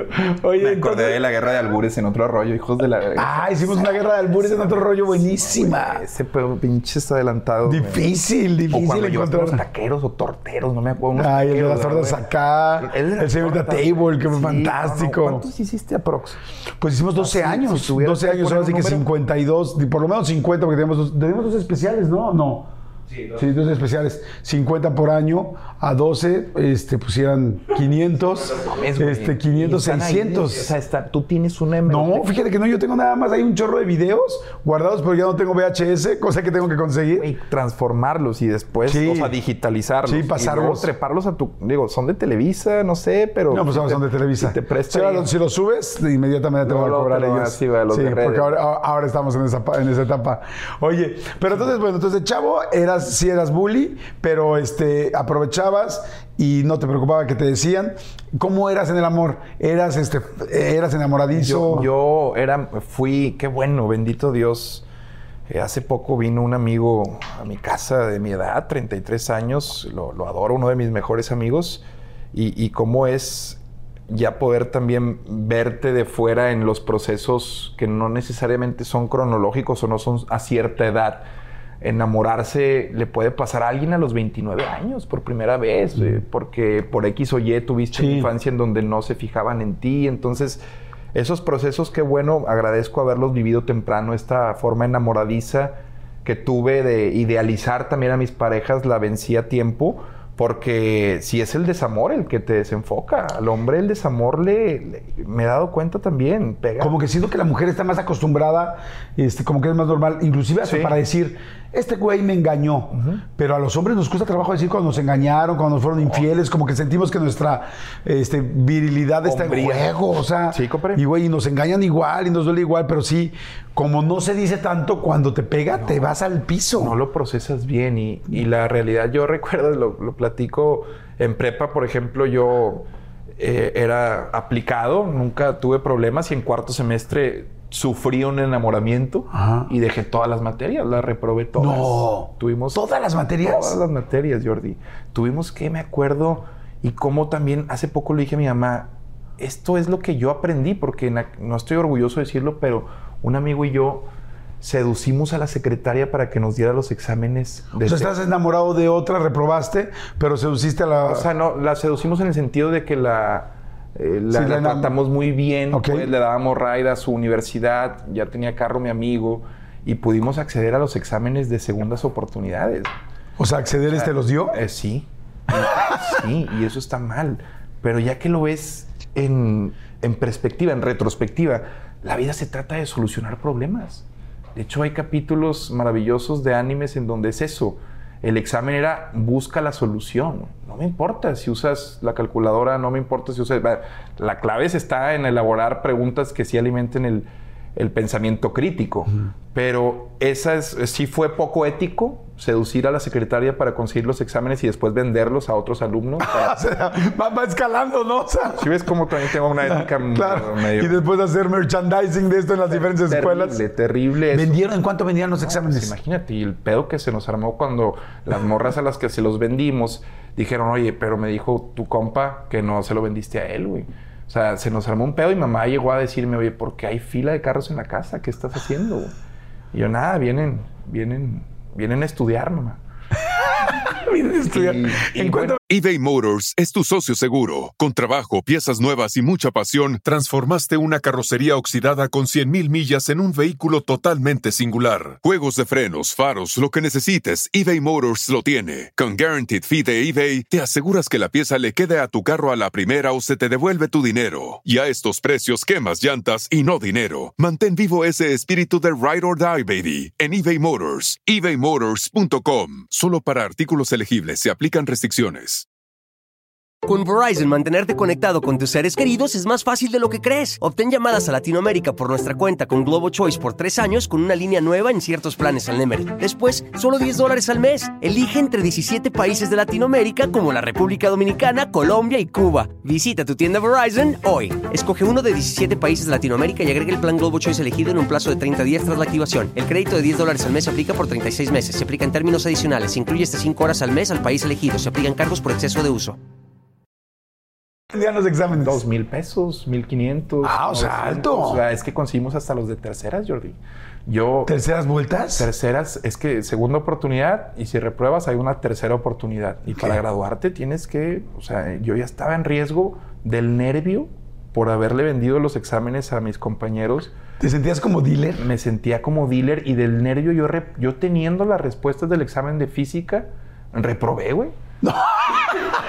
Pues porque estaba bien nervioso de que no se dieran cuenta que todos traían el examen. Entonces, Oye, y no, y no llegaron así como un nivel de, a ver, como ya como crimen organizado, así de, no podemos vender tanto, porque entonces se va a notar qué tal, ¿no? Exacto, sí lo llegamos a pensar. Se nos había un eso- Excel. Por eso yo llegué tan nervioso al examen de terceras de física, de segundas, porque lo tenía todo el salón. Entonces dije, no seas pendejo, en cualquier momento se van Sí, a dar era el cuenta de que- 33%. Sí, güey, de que aparte, porque todos sacaron 97, güey? Porque y yo le decía a varios, eh, pendejo, fallan tres. Fallas, fallas. Oye, fallen tres, fallen tres, fallen tres, fallen tres. Reprobados todos. 97 todos, ¿no? Sí, sí, sí, o sea, le decía... ¿y ¿los cacharon? No, no, y eso, esto estoy declarando una deshonestidad académica de la, de la, pero ojo, y está muy descarado que lo diga. No estoy dando ese consejo. El consejo verdadero es el atajo, eh, es ese. Estudiar es el camino arduo y eso. Pero creo que hay momentos en la vida en donde te puedes permitir jugar con, con el sistema. Y si hay un momento en la vida es la adolescencia. Es esa mentalidad medio rebelde, anarca, que si no la pones en práctica, no tienes esa madurez de colmillo que después hace que a tus 30 años te estafen. Estás pagando una boda pensando que el organizador la va a armar y te está estafando. O pagaste un viaje a Cancún todo incluido y pura madre, te estafaron. Eso solo le pasa a los puñetas que no tienen una adolescencia adecuada, en donde tienes que vivir el riesgo. Es parte, es inherente a, a- a la adolescencia, portarse mal, ser rebelde. Acuérdate que hace poco incluso sentías celos de tu padre, güey, entonces estás reprimiendo todo eso. güey. Oye, y entonces, bueno, pasa todo esto. Este, ¿Qué pasó con la chava? La de la escuela, Sí, la de la reprobada y... La, ¿qué bueno, digo? yo me enamoré y me acuerdo que eh, ahí fue donde empecé a sentir que eh, el amor desenfoca. Empecé mucho. Sí, mucho. bueno, pues por eso Y dicen- desamor, ni se diga. yo. No, por eso dicen estás enamorado, porque el enamorado solamente puede pensar en la persona que quiere ver y realmente hay una reacción química en el cerebro que Pero te... a, esa edad, Jordi, uno trae esta estúpida idea de que las cosas son para siempre y el amor dura para siempre. Te y si yo sigo invitándola y me porto bien todos los fines, esto es para siempre. ¿Qué idea tan más estúpida? ¿Te Cuando- terminó ella? No, y esa no fue el problema. Me acuerdo, nunca ni anduve con ella. Ella se fue a vivir a otro lado. O sea, ese fue mi primera, sí. Después, a mis 21 años, tengo una novia que era realmente una mujer muy eh, atractiva en todos los sentidos, una gran familia, todo. Yo lo hice muy mal porque me causaba inseguridad lo Ok. guapa que era Ok. era modelo. Entonces yo no estaba preparado y ahí también entendí y fue parte de mi proceso mental de no tienes, eh, eh, o sea, no busques una mujer por solo el físico. Digo, empataba muy bien en todos los sentidos, pero mi edad era lo que yo decía, estoy buscando el trofeo, porque a mis 21 años, ¿qué es, ¿cómo es como te legitimas con los compas? Teniendo un... ¿Para qué, güey? ¿Para que hasta tus compas estén viéndola, güey? De que dices tu madre. No tenía la seguridad. Tal vez en un futuro la hubiera podido tener. Y empecé a hacer mi, mi. O sea, en verdad mi criterio, que creo que por eso es una vida emocional. O sea, tienes que tener procesos emocionales y enamoramientos, relaciones fallidas, justo para llegar con la persona indicada, güey. Que es una elección, no es tu media naranja. Oye, y así, bueno, es que entraste a multimedios, ¿no? Una vez que entras a multimedios, entra este asunto del, bueno, más bien empezaron con el reality de mitad y mitad. Ahí conoces a tu chaparrita. La primera cita que tengo. Eh, eh, porque el rollo era conocer a más chavas, ¿no? O sea, se ese era, un reality. Es el refrito de The Bachelor, Ajá. este programa americano Ajá. en donde al un cabrón le ponen muchas chicas. Eh, acá es lo mismo, nomás que versión multimedia, versión rancho. Entonces yo conozco, empiezo a conocer chicas, pero la primera con la que tengo una cita, me acuerdo en un parque, nos ponen un pollo completo y ni siquiera lo partieron. Ahí fue donde yo también dije, Jordi, "Ah, yo ya estaba estudiando maestría, güey. Dije, "Mi ma- ¿qué estoy haciendo, güey? Mi mamá tuvo que rescatar esa cita con un mantelito y eso de que... Pero ahí fue donde yo dije, madres, güey. ¿a qué Pues el pollo completo había que romperlo con las Sí, manos. Porque ya me di, ahí fue cuando me dio ese de que, ah, ya entendí, o sea, este pedo es, es mal hecho, o sea, tiene que estar mal hecho para que dé risa, o sea, de que entre más mal hecho esté, y ahí fue donde dije, ah, así funciona la televisión abierta local. Y pues nada, no pasa nada, me adapté y por eso les terminé funcionando, pero justo en la primera cita yo beso a la que ahora es mi esposa y mis productores me reían que no seas pendejo, ¿por qué la ves? Espera. Espérate, vas a conocer a otro. Y dije, que estás loco, yo soy más de la vieja usanza. Poli- Poliamor, que son esas pendejadas, lo mío es más ser infiel. Soy de la vieja familias, tener dos, familias. Una casa chica y una casa Claro, grande, uno ¿no? en escuela pública, otro en privada, y que el bastardo no conozca al otro porque... No manches. Claro, hay muchos consejos de viejos de antes. Esos consejos te llegaron a dar. Mis suegros, mis suegros a veces me dicen, ella, porque pues yo estoy tratando de ser eh, fértil, estoy ya, me estoy viniendo adentro ya. Ok, ya. Que cuando estás Ya estamos en esa etapa. Es que cuando estás casado ya lo puedes decir, Jordi. Eso es lo que más me fascina estar casado. Como que ya no hay esta incomodidad. Por ejemplo, me pasaba con mis suegros que cuando éramos novios, de que llegaba la chaparrita con el pelo mojado, a- la llevaba a su casa con el pelo mojado y mi suegro, de que de dónde vienen o que no mames, sabes que vengo de. Pues sabes de dónde vengo, ya sabes qué pedo. Pero me encanta. Pero- El tono. pero- ¿Sabes de dónde vengo, Vengo, suegro? vengo, Por favor. Pero ahora ya casados, güey, llegas y es de que, "Hey, ¿y los Adriancitos qué onda? ¿Para cuándo? Ahora sí ya. Como ya estás casado, ahora es la presión de que en mis tiempos el condón era de jotos, me dice mi suegro. Y, Espérate, suegro, o sea... o sea, ya cambia mucho. Y lo bueno, lo bueno de estarse ya... Pues empiezas a probar posiciones en donde eres más fértil. Porque también vences... ¿Cuál es la posición donde eres más Pues fértil? empiezas con pendejadas. Por ejemplo, venirse en las telas no es tan fértil. No. es puro, es puro show. Es puro show. Es merma. Es merma. ¿Tienes categorías favoritas en el porno? Fíjate que yo me masturbo con Instagram, Jordi. ¡Ah, qué bonito! Yo, fíjate ¡Qué padre! que O sea, muy sencillo. no consumo, tengo algo que No se llama páginas. pesca deportiva. ¿Has Ah, escuchado hablar de la ah, pesca sí, sí, deportiva? sí. Es algo que, pues, a ver, eh, cuando la pesca deportiva, para quienes no la ubiquen, es cuando vas, eh, pescas, valga la redundancia, un, un pez, que ahora es un pescado, te tomas una foto, lo pesas y lo devuelves al mar, ¿no? Entonces, para...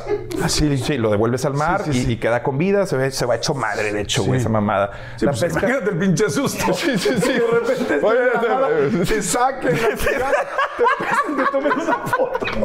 Y de repente regresan y dices, no mames, güey.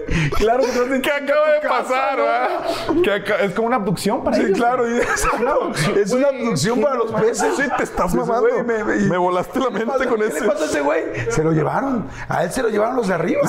Y- Porque los peces, acuérdate que ellos el agua no la ven ni la sienten. Ellos sienten que es como nosotros. ¿no? Claro, güey, sea, ¿qué pasó? a la verga, la verga, así güey. sería la abducción. Entonces, ¡ah!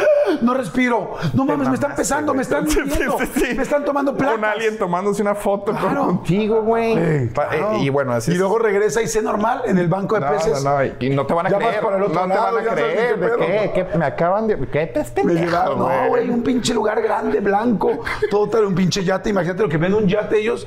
Un lo- me cargaba. Claro, como Star Wars, así todo blanco, con los bordes redondeados.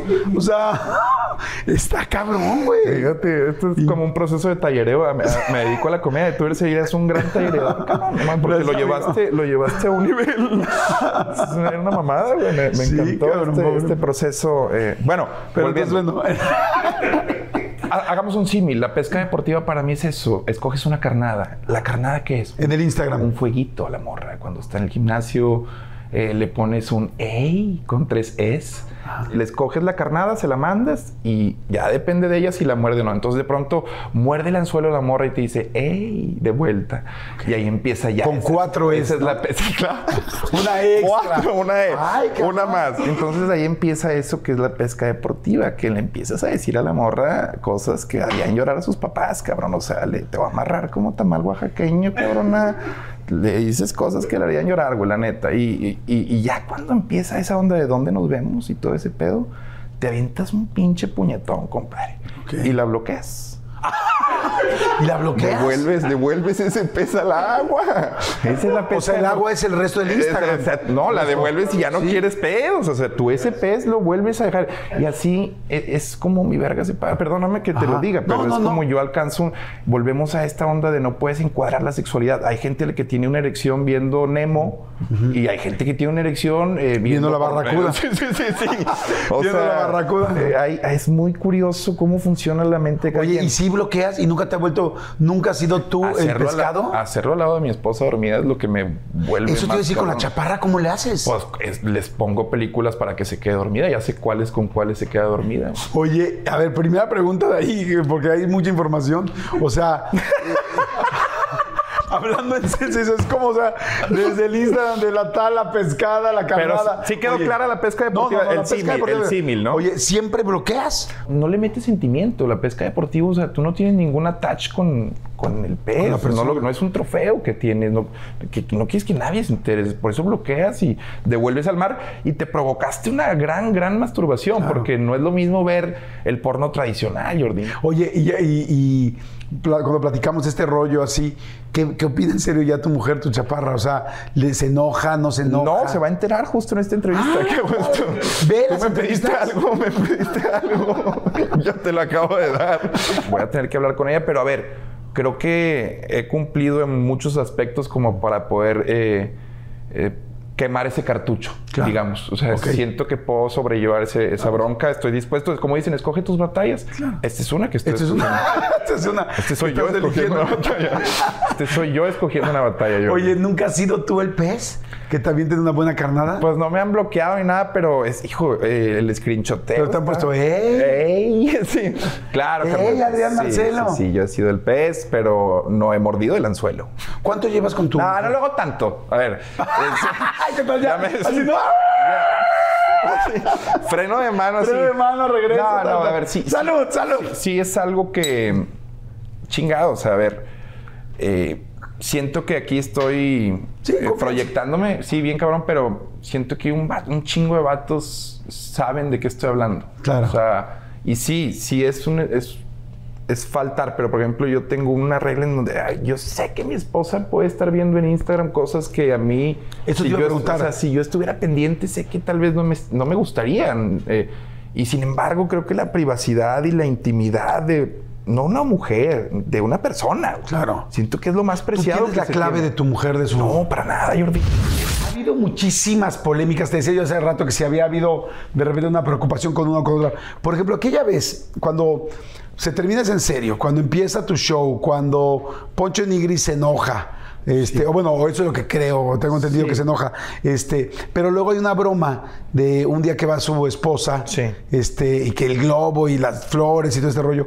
¿Sí se enojó real? ¿Sí hubo bronca? ¿Sí tenías preocupación tú que te rompiera la cara o no? ¿O era, o era puro choro? No, no, no. La, la realidad es que volviendo a lo mismo que te platicaba de multimedios y esta práctica común que tiene de, de truquear cosas. Así, así es como estamos construidos y, y nos funcionó mucho tiempo y esa no fue la excepción. Poncho, al estar su esposa presente en el programa en ese en serio y siendo entrevistada, Poncho iba a tener una llamada eh, al aire, la producción había solicitado hablar con él y en un corte yo acá comunicación con el control room le digo, oye, pues vamos a meterle algo, vamos a meterle algo. Poncho estuvo de acuerdo y ya, nos ponemos de acuerdo, le voy a cortar el globo o la, la flor, no me acuerdo qué hice y Poncho mostró su reclamo, pero es, salió improvisado que pues nos vamos a dar en la madre y ya está. Entonces acabando el programa, eh, le escribo a Poncho y le dije, "Eh, güey, sí sabes que pues, al, al menos 1500, pero yo también ya con esta mentalidad de meterle gente a lugares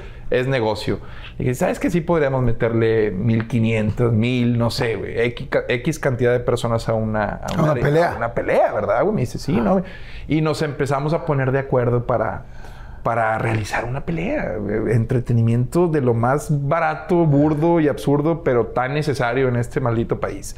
Y nada, eh, comenzamos a hacerlo y le llegó la oferta de la Casa de los Famosos. Él sabía que iba Ok. a entrar, él sabía que iba a entrar, entonces jugó con los tiempos, no le daban. Eh, También él quería hacerla muy rápido. Le dije, espérame, güey, me vas a matar, hermano. Yo no sé ni pelear, güey. Yo soy antibélico. Y la realidad es que no, no terminó pasando por eso. Eh, Porque eh, no, no había tiempo, no, pero los dos sabíamos, tenemos una, una relación medio. Amor-odio, Amor-odio rara porque yo sé en el fondo que él me aprecia y él sabe en el fondo que yo lo aprecio mucho. Crecimos eh, en cerca, él vive muy cerca de donde yo crecí, él, él- él iba al Club del Agua en donde yo también voy, es un deportivo. Él, eh, Aldo, su hermano Toño, hasta jugaban con nosotros de chiquillos en el club. Él también le dio clases de pilates a mi mamá. Eh, o sea, la, la- la historia. Sí, están muy Poncho- cercanos. Sí, es muy aspiracional. El, el- el Poncho, Aldo y Toño, la familia de Nigris, para quienes crecimos en los noventas, era como algo muy aspiracional, eh, muy carismático. eBay Motors es tu socio seguro. Con trabajo, piezas nuevas y mucha pasión, transformaste una carrocería oxidada con 100.000 millas en un vehículo totalmente singular. Juegos de frenos, faros, lo que necesites, eBay Motors lo tiene. Con Guaranteed Fee de eBay, te aseguras que la pieza le quede a tu carro a la primera o se te devuelve tu dinero. Y a estos precios, quemas llantas y no dinero. Mantén vivo ese espíritu de Ride or Die, baby, en eBay Motors.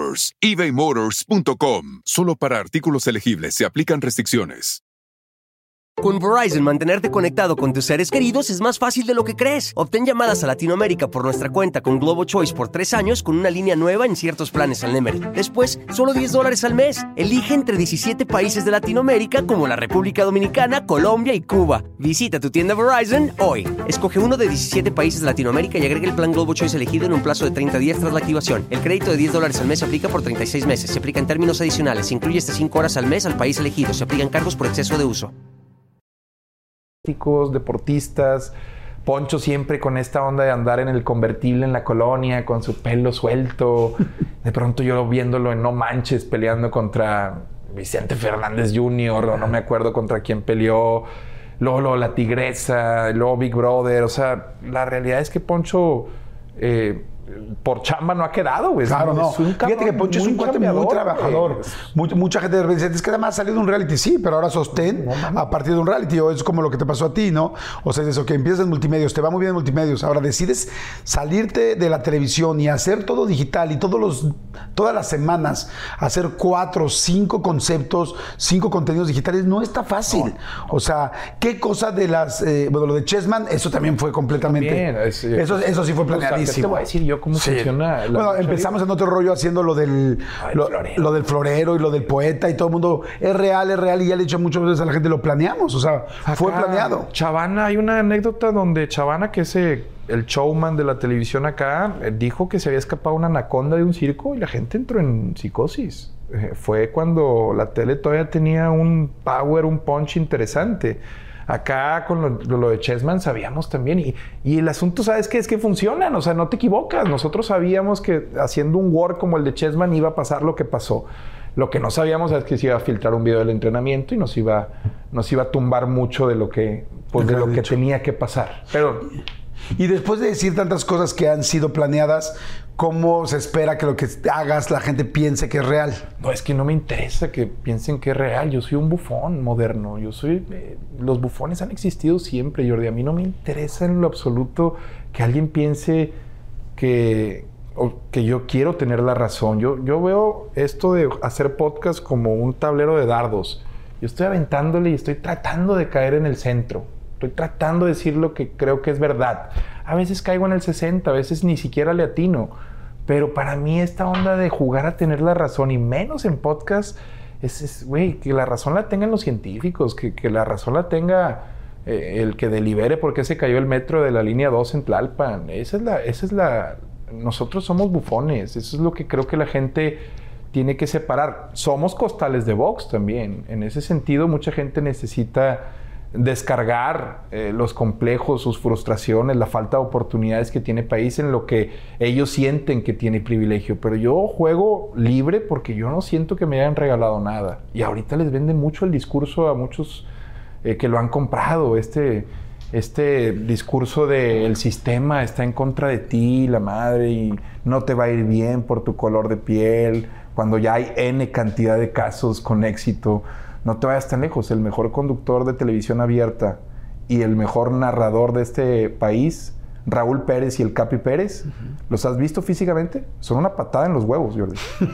No, no, no, no, no lo percibí yo así, sí, pero... sí, sí, y lo digo eh, con todo el respeto del mundo. O sea, me refiero a que ante lo que nos han construido como estándar de belleza, desde que se parezca al español que vino a conquistarnos, ojo de color, Santi, Lomas, Pedregal, me explico, ¿no? Eso Sí, es lo sí, que al mexicano le han dicho que, o sea, para mí el Capi es hermoso. Para mí el Capi, justo lo que lo hace tan hermoso es la seguridad con la que se maneja. Yo lo veo en LOL, quitándose la camisa y bailándome flamenco. Se me para la... O sea, la neta, Capi, esa desinhibición que tiene... Pero no me digas entonces... el- La penetración de la que estábamos hablando de las- Totalmente. se aceptaría por parte del Capi. El Capi para mí es... y hacía radio en Aguascalientes, ¿eh? Tipo... Trae unas tablas y una agilidad mental. Yo admiro, Sí. yo admi- admiro mucho y por eso te lo pongo como el mejor conductor de televisión abierta para mí y el mejor cronista para mí Raúl Pérez. Eh, eh, nadie grita los goles como él. Meritocracia, sí. Le costó y le puso Televisa N cantidad de cabrones más guapos que él antes para que no lo lograra. Sí. Lo logró también. Sí, por talento. Entonces, por no vamos a agarrar evidencia eh, anecdótica. México tiene fallas estructurales y sistémicas graves y clasismo y, y racismo grave. Pero si tú te compras esa idea y si tú te compras esto que Tenoch Huerta le encanta decir, pues entonces, ¿cuál es, pues, ¿cuál es el juego? ¿Para qué juegas Mario Bros y ya estás perdido, güey? O sea, ¿cuál es entonces eh, la, el mérito de, de- de la vida, pues, güey? De echarle ganas, de tratar de diferenciarte de otros, güey. De con lo que tienes lograr un chingo de cosas más, güey.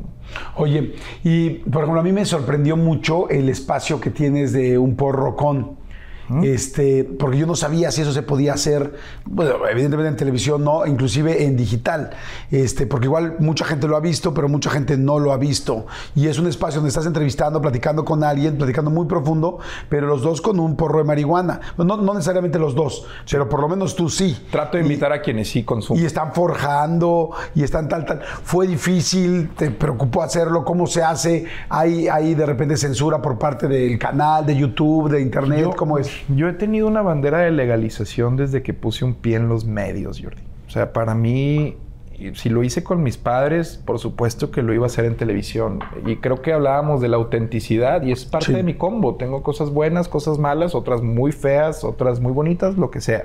Pero la marihuana y mi consumo de alta frecuencia es parte de. Y no, no puedo evitar pensar que es una ridiculez que la marihuana siga siendo ilegal versus todos los ah, no beneficios, no le voy a llamar beneficios porque sería también hacer algo engañoso, pero cuando ves lo que hay legalizado y que te pueden recetar con prescripción y que incluso sin prescripción a lo que puedes acceder, que sí es legal, dices tú, no seas mamón. Yo nunca he visto a un consumidor de marihuana estrellándose en un muro de contención a 120 kilómetros por hora. Eh, yo no he visto ningún consumidor de marihuana muerto por sobredosis. Sí está esta crítica que es una droga catapulta, pero pues, el café también te altera los nervios y es legal. Eh, todo lo que consumimos, un cigarro, te dice que baja los nervios o te los encrispa todavía más. Pero son legales. Lo único que yo peleo es tener una sustancia que está demostrado que no le trae tanta nocividad al cuerpo, no es tan dañina, eh, que la saquen de la canasta en donde sí están drogas químicas, como la cocaína rebajada con fentanilo, eh, la heroína, el crack, qué rico, ya se me... Porque sí tuviste, tuviste una época, tuviste una época fuerte de coca y está el de... dedo, Jordi. ¿Todo, todo? A ver, mencióname 10 drogas que hayas probado. Algo, por lo menos una vez. Molly, que es serotonina comprimida, LSD, éxtasis, cocaína, tolueno, marihuana, tusi, ketamina. em, voy, faltan. Em, Aire comprimido. hablar agudo con helio entra sí, sí. No, no, eso no. Eso no entra. Em, Poppers, Ajá. que es eh, conocida como la droga homosexual. Eh, Sí, porque dilata. el ano. Ajá. Pero no lo buscaba por ese efecto, sino porque tienes como un viajecito rápido. Eh, y Candy Flip, que es la combinación entre éxtasis, eh, LSD y, y sí, es como un pequeño coctelito. Ahí fue cuando me retiré. Justo, pero todos fueron experimentales. O sea, yo te lo contesto en orgulloso. O sea, parece que, ay, mira, se siente bien chido porque consumimos. No, no, no. Yo siempre lo he dicho, las drogas no son para todos. Son para gente con una capacidad de, prueba y error. De... de todas estas que me estás mencionando, de las 10 que me mencionaste, ¿cuál fue la más complicada, la que peor la pasaste y por qué? El Candy Flip, justo porque el dealer no tenía LSD. Fue en un festival que se llama Hello Fest. Y recuerdo que nosotros teníamos pensado consumir LSD, que es, eh, pues tú sabes, eh, el ácido, el ajo, como le llama la chaviza y es visualmente muy atractivo y es como un quiebre psíquico también muy interesante en donde la puedes, la puedes pasar bien si el, si el contexto en donde estás es, el indicado.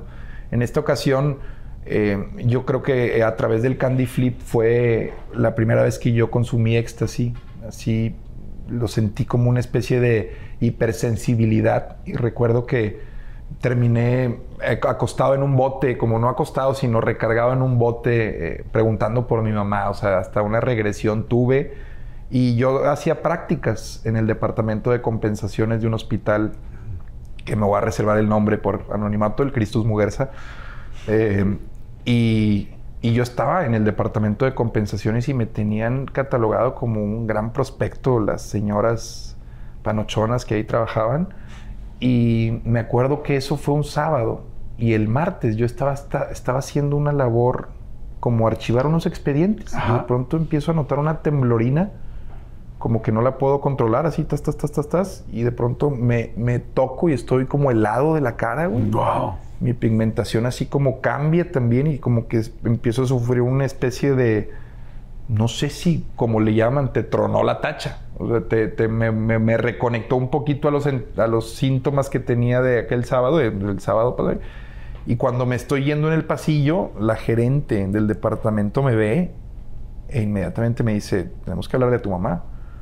Y mi mamá fue, yo ya con, insisto, o sea, 20 años, 21 años de edad. Y me acuerdo que ahí em, me lleva con mi papá. Mi papá también me da, me acuerdo perfecto, me da un bote de agua mineral Topo Chico y me dijo, ya no la cagues. Y no la volví a cagar. Era lo que te iba a preguntar. A partir de ahí dijiste basta. porque sí está muy delicado las bajé. drogas. la, la, verdad es que los químicos, como nos lo decía Eduardo Verástegui en Soñadoras, o nos lo trataba de decir. ¿Te acuerdas? ¿Cómo era su no, no, ¿No te acuerdas de Eduardo Verástegui en Soñadoras? Yo sí me acuerdo que salía, pero no me acuerdo que decía. Es cocaína, terco. Era, me acuerdo que Soñadores de Emilio La Rosa tenía un mensaje muy cabrón antidrogas. Te, te mostraba la vida, por ejemplo, Diego Schoening, cuando roba la tienda con una media, güey, la neta te transmite una ansiedad de que trae un síndrome de abstinencia. Los químicos son terribles porque justo eh, el lóbulo frontal los procesa a través del sistema de recompensas, Jordi. Entonces, eh, hay una dependencia física. Eh, es decir, si tú no estás consumiendo esa sustancia, tu, tu cerebro no, no está secretando esa hormona que necesita y, te la pide, güey. Y por eso vienen unos episodios terribles. No se ha comprobado que esa dependencia física exista con la marihuana. Por eso se habla de una dependencia psicológica. El tema con los químicos es eso, eh, el, no saber poner un alto, el tener una comportamiento autodestructivo, adictivo, compulsivo. ¿Cómo lo hiciste entonces cuando te dice tu papá no la riegues, no la cagues y... No, no, no, o sea, no, no hubo ni siquiera... ¿No, ¿Porque no tenías dependencia? ojo, necesita estar el contexto de la persona muy vacío como para que este tipo de sustancias sean adictivas. A lo que voy es, no son tan sabrosas, lo que estás viviendo no es algo que digas, ah, necesito otra vez esto al contrario, güey. Traen resacas de que, ay, güey, cabrón, ¿qué me metí ayer, güey? Pero viene o unos trenes de pensamiento también cuando lo haces distintos. No voy a romantizar eso, pero el mismo Steve Jobs consumió LSD y no lo estoy romantizando, solo estoy diciendo que expande la mente y ya. Y contra eso no hay nada. La psilocibina que tienen los hongos la están volviendo a utilizar para tratar depresiones que ya han intentado con clonazepam, ribotril, N cantidad de cosas que tú me digas y sí, sobrellevan, pero no la vencen. Y están intentando de nuevo con los hongos. Entonces, los hongos, agregaría ese también es mi número 11 de las 10 que me preguntaste, los hongos también son hermosos en la situación adecuada. Pero yo no voy a caer en esta onda de como Ronald Reagan, las drogas destruyen. No, espérame, güey. No las has probado las buenas, güey. O sea, Oye, tengan cuidado. Si eres, si eres de Iztapalapa, te llamas Brian y tu mamá no existe y te cuida tu abuela, las drogas no son para ti. Pero bueno, evidentemente. Digo, hay- Está muy mamón, Jordi, pero ahí es donde me refiero. Si no hay una estructura, vas a quedar anclado a ellas. Yo no, yo no las probaba porque necesitaba llenar un vacío. Era experimental. Me pude haber muerto. Me pude haber muerto, ojo. Pero cuando yo hablo de drogas es porque lo hice de forma experimental, como un laboratorio. Y yo buscaba ambientes controlados en donde podía incluso hasta registrar anecdotario, pues, nos grabábamos las pláticas. ¿Tienes- tienes grabado eso? Obviamente jamás las sacaría, güey. De hecho, no las tengo yo. Pero los trenes de pensamiento que tienes bajo el efecto de LSD no tiene nada que ver con lo que tienes cuando estás sin la sustancia. Y conocer esas partes de tu cuerpo, de tu mente, de tu psique, de lo inconsciente, creo que sí tiene una ventaja. Creo, yo, yo al menos sí le saqué provecho. Me, me gusta estar más relajado en la vida y no preocuparme por cosas que, que veo que a otras personas abruman y que nada tiene que ver con dinero, ¿eh? Ojo, sino como pensar si Cristo va a volver, güey. Con situaciones. Oye, entonces dejaste eso, dejaste completamente el rollo químico, Todo. te clavaste solamente con, con marihuana. Con la marihuana me... Y sobre todo que la, la asocio también mucho a sobrellevar los efectos eh, negativos de la fama. Eh, para mí la fama es un daño colateral. Yo no entré a esto porque me encantara la fama. A mí me encanta platicar, comunicar, conectar, transmitir.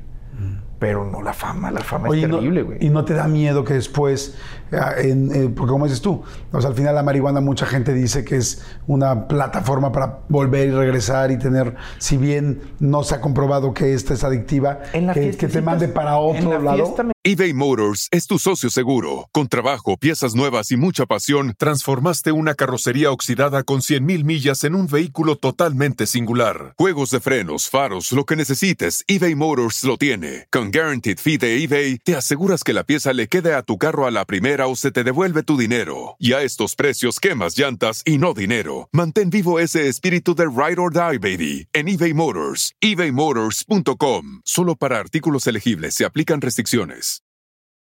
Con Verizon, mantenerte conectado con tus seres queridos es más fácil de lo que crees. Obtén llamadas a Latinoamérica por nuestra cuenta con Globo Choice por tres años con una línea nueva en ciertos planes al Nemery. Después, solo 10 dólares al mes. Elige entre 17 países de Latinoamérica como la República Dominicana, Colombia y Cuba. Visita tu tienda Verizon hoy. Escoge uno de 17 países de Latinoamérica y agrega el plan Globo Choice elegido en un plazo de 30 días tras la activación. El crédito de 10 dólares al mes se aplica por 36 meses. Se aplica en términos adicionales. Se incluye hasta 5 horas al mes al país elegido. Se aplican cargos por exceso de uso. Me la- por ejemplo, en una boda, si no hay cocaína, no me la paso tan bien. Una- creo que una, en mi boda, por ejemplo, me casé hace un año en, en el Hard Rock de Riviera Maya. Tienes idea, compadre. Tienes idea. Fue mi boda, terminé viendo estrellitas con los ojos abiertos a las 7 de la mañana en mi habitación. O sea, no pude ni cumplir mi rol como... Como esposo, hombre esa Como noche. hombre, exactamente, güey. Pues nada, yo creo que se la estaba metiendo a la pared, compadre. Pero sí, en las bodas, por ejemplo, sí que creo, y, y también lo voy a decir, todas las personas exitosas que idolatras, muchas de ellas, el 80%, eh, se metieron cocaína en algún momento. Eh, tal vez tuvieron que tocar fondo para después encontrar esa mejor versión. Yo no necesito tocar fondo. Creo que mientras no tengas estos picos y crestas, puedes llevar un consumo controlado de la sustancia que quieras con los efectos adversos que tiene a lo longitudinalmente. El cig- yo, no, a mí, a mí- yo no tolero que alguien que fuma cigarro me diga que no me puedo meter cocaína.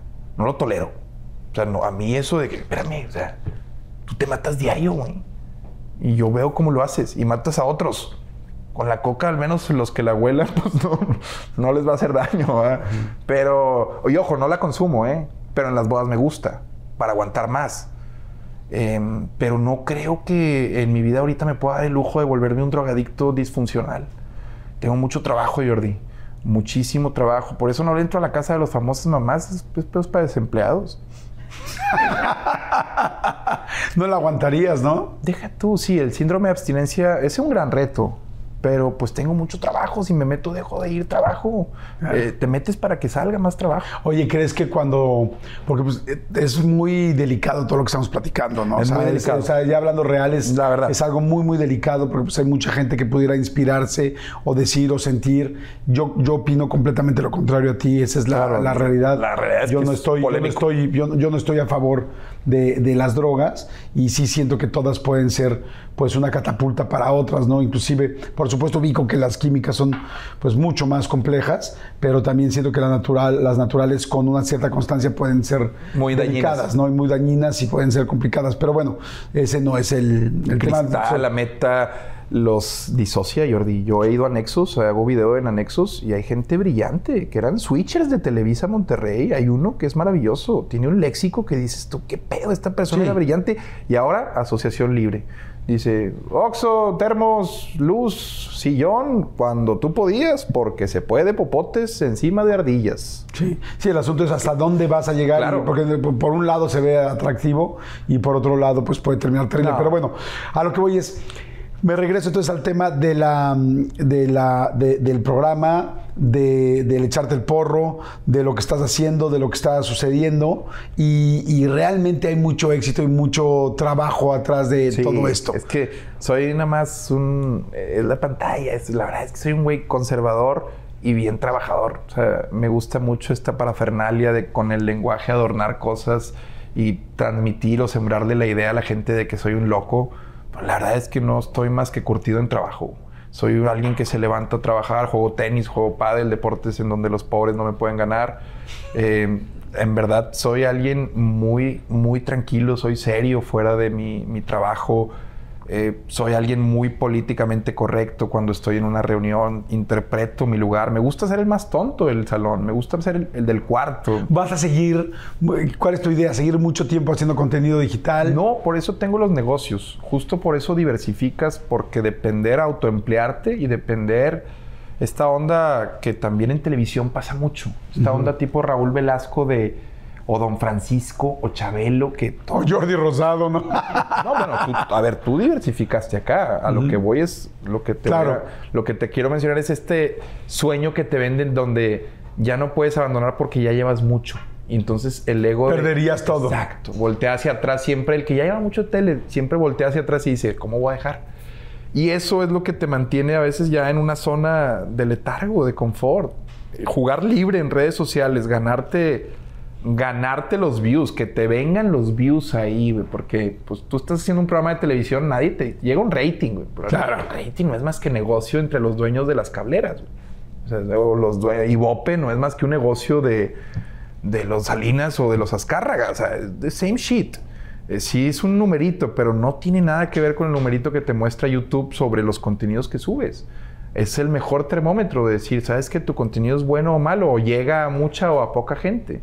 Y de eso se trata. Creo que de abrir un abanico en donde tu video lo pueda ver una abuelita, un niño, una niña, una señora. Y con radar, amén de todas las mamás que me ves decir, la gente prende la tele para verlo. Mi audiencia al menos tiene un abanico amplio o un rango de edad amplio. ¿Sabes qué me encanta lo de, lo de las milanesas? Sí. Lo de, de cuando regalas los mil pesos y juegan y hacen cosas divertidas. Este, pues hay de todo, hay todo tipo de tono, ¿no? Totalmente. Desde unas más relajadas, vi una ahorita hace poco una mega jarra que estaba en una fiesta, Sí, sí, sí. no sé en dónde estaba en un. Betos Bar, llama. Ajá, estaba. Había güeyes ya fundidísimos, ¿no? Pero es lo que me ayuda a conectar también, porque yo de pronto escucho eh, mucha gente que cree saber eh, cómo está la situación en México. ¿Las has recorrido en México de a pie? O sea, en verdad, como tu percepción es de Twitter o en verdad conoces. Y creo que tú eres alguien que entiende a la perfección eso, ¿no? La gente, la calle, el mercado. Ese es el termómetro social. No tu Twitter, carnal. O sea, el termómetro es la... La gente obviamente está apurada, pero te das cuenta en la calle, no en las quejas que vemos en redes sociales. Y eso es lo que también le critican mucho a los, eh, los políticos, que caminan nada más cuando es la época de proselitismo, ¿no? De caminada después. A mí me apasiona realmente el hecho de eh, ver que cocinó una señora en una colonia popular, eh, ver que cocinó una señora de estas ricachonas sanpetrinas que compró en el HIV. O sea, me da curiosidad todo, absolutamente todo. Y eso trato de conjugarlo en un concepto. Y lo aprendí mucho de ti también. O sea, que tenga un, un sentido lo que hacemos. Gracias, pues la verdad, muchas gracias. Ha estado interesantísima la plática, mi querido Adrián, muy interesante platicar de diferentes conceptos. Nos hemos reído muchísimo, Sí, sí. hemos platicado de muchas cosas. Este, en serio, te felicito. Eh, llevas una carrera, la verdad, eh, pues donde no es sencillo, donde ahora, si bien ahora es más fácil poderte poner a cuadro, como se decía antes, este, también es más complicado por la cantidad de competencia, porque hay mucha gente talentosa, porque hay que estar pensando todas las semanas. Eh, yo veo todos los eh, pues todas las semanas diferentes contenidos, diferentes ideas, o sea, La la, parte creativa, artificial, ya la artificial, la parte creativa es complicada, ¿no? Porque no solamente es salir y realizar, sino es la idea, cómo lo hacemos. A veces se ve muy bien en una hoja o escrita o en tu teléfono escrito en tus notas, y otra cosa es cuando ya la llevas a cabo y no sabes, este, dices, ay, no, con base en lo que pensé va a pasar esto. No, no necesariamente, no necesariamente. Nunca Todas sabes. las semanas hay que estar subiendo. ¿Cuántos contenidos subes a la semana? Pues mira, nosotros tenemos en Hermanos de Leche un capítulo los sábados y luego yo tengo un podcast junto con mi gran socio y amigo Fernando Suárez Serna, bandido diamante, que se llama Conversaciones, que sale los lunes. Y luego Radar, estamos subiendo normalmente miércoles y domingo cuando traemos carga. eh, agarramos vuelito, normalmente subimos hasta tres videos por semana. Ok. Y, y fuera de eso, eh, estar con grabaciones también en redes periféricas. O sea, eh, es jugar a todo aquí. Es TikTok. El juego no es hacerlo, es cómo lo distribuyes Claro. para mí. Para mí el- el- la clave de este juego, de la creación de contenido, es el- los canales de distribución y cómo envuelves tu contenido. YouTube sí es profundo, pero después cómo lo seccionas para presentárselo en pequeñas capsulitas a la gente y que lleguen al profundo. Oye, pues yo la verdad te quiero agradecer, Adrián. Gracias por tu tiempo. ya quedamos que vamos a hacer algo juntos, No, cosa que me da mucho gusto. Este, Un reportaje, Jordi. Un, un reportaje estaría chido, bastante. Estaría Lo hemos chido. pensado bastante, no hemos tenido el Pues- tiempo, pero vamos a hacerlo juntos. Vamos a ser el primero aquí juntos y me va a dar mucho gusto hacerlo. Este, me va a dar mucho gusto ver este tono y yo siempre he pensado que siempre hay que aprender, siempre estamos aprendiendo y yo estoy aprendiendo mucho de toda la gente, eh, pues de las nuevas generaciones, como evidentemente tú eres una de ellas. Hubo nada más una cosa que me parece importante mencionarte y, y- y decirte dentro de, creo que fue en Radar, el asunto de, pues, del dinero y todo esto. Hubo, no, yo trato de ser, la verdad, muy como, pues muy derecho y muy honesto con tanto como lo que pienso como con lo que veo. Claro, claro. Y este, y hubo una parte del radar donde tú le ofreces una a unos chicos eh, una milanesa, bueno, mil pesos por subirse a un juego, a un juego Sí. mecánico. Y le dices, este, te voy a dar los mil pesos eh, si te subes, si lo, si lo vives, si lo aguantas, y si no vuelves el estómago, si no vomitas. Nosotros hicimos una, pues una investigación y pues la chava vomitó. No, Entonces sí, y vomitó ya fuera de que tú ya no lo viste. Entonces te quiero entregar una milanesa. Porque se me hace una injusticia que tú habías puesto unas reglas. No te puedo. Sí. Pero si me llevo sí, mil pesos, sí, me los voy a llevar. No te vas a llevar mil pesos porque tú le prom- O sea, había unas reglas. No, pero y ella, y Con ella la monetización que va a tener este pedo, Sí. hasta Entonces te- pedirte 49 mil No, más. de, hecho, de hecho, te quiero decir una cosa. Te entrego tu milanesa, te entrego los mil pesos porque la chica no cumplió. No cumplió. Nosotros fuimos a hacer este, pues, todo este trabajo. Es cierto, o sea, había que retirarle los mil. Claro, y se le retiró porque hay que ser justos, pero sí te quiero comentar algo. O sea, pues, pues hubo gastos, o sea, hubo gastos para poder hacer Claro, la investigación. claro. Entonces, Entonces, no, no nada más fueron 500 de gastos. Y entonces te dejo los 500 y tomo pues a lo que ascendieron ¿De los gastos. fue de esa gran idea? Hubo idea. viáticos. Costó Entonces, 500 dar con ella. Sí, con- con 500 dar con ella y los viáticos que se utilizaron, que fueron pues básicos, ¿no? Vi- viáticos básicos de 130, ya sabes, del Claro, día. claro, Y este, claro, claro, que Es de claro. lo más bajo ya que hay hoy No, en no día, ¿no? mames. Porque a veces ya... Oye, billete nuevo, Este, aparte. ¿eh? Sí, Claro. entonces este, pues quédate con tu milanesa porque me Ya gusta que sea 500 justo. me caen de lujo para Sí. pagar el estacionamiento. Perfecto. Qué chulada, Jordi. Sí, Gracias porque por- además donde estamos, sí, no es, no es barato. Donde grabamos, que no, no se dice, pero gracias, gracias a, a la gente de donde grabamos. Sí. neta. Oigan, y quiero agradecerle a la gente de, de Live Aqua, que estamos aquí en Monterrey, que está precioso, está increíble. Estamos en San Pedro, que es una zona, la verdad, muy linda, que tiene una, una vista increíble y que además nos han atendido fantástico, no solamente aquí en Monterrey, sino en todos los lugares a los que hemos ido. Tenemos ahí una cercanía muchísimo con Live Aqua. Yo soy Aqualover y, y bueno, pues con estos lugares cada vez más. Este que está aquí es del mejor live aqua del país, si no me equivoco. ¿eh? Sí, era lo que Es una cosa una chulada los cuartos temáticos que tiene. Me ha tocado grabar ya en eh, distintos espacios aquí, como que se presta mucho, también es muy amigable con el- la grabación de podcast, el hotel, así que gracias por el trato. Adrián, gracias, muchas gracias. Te deseo mucha suerte. Muchas gracias. Quédate con tus. Sí, con pues tu con dinero. esto me, me pago el taxi Y me despido. de regreso. gracias por, por todo, gracias al staff y, y gracias a ti, hermano, sobre todo. Gracias, hermano, muchas gracias. Y bueno, pues este, si les gustó, denle like, compártenos, suscríbanse. Estamos, el siguiente video está literal a un clic de distancia, así es que puedes ver. Esta es la entrevista número 178. O sea que hay 178 más que puedes ver, desde la del Capi Pérez, Julio César Chávez o quien se te ocurra. Bueno, no quien se te ocurra, pero mucha gente y cada vez habrá más. Gracias, muchas gracias, mi Gracias, mi Jordi, gracias. Saludos, Monterrey. Suscríbanse.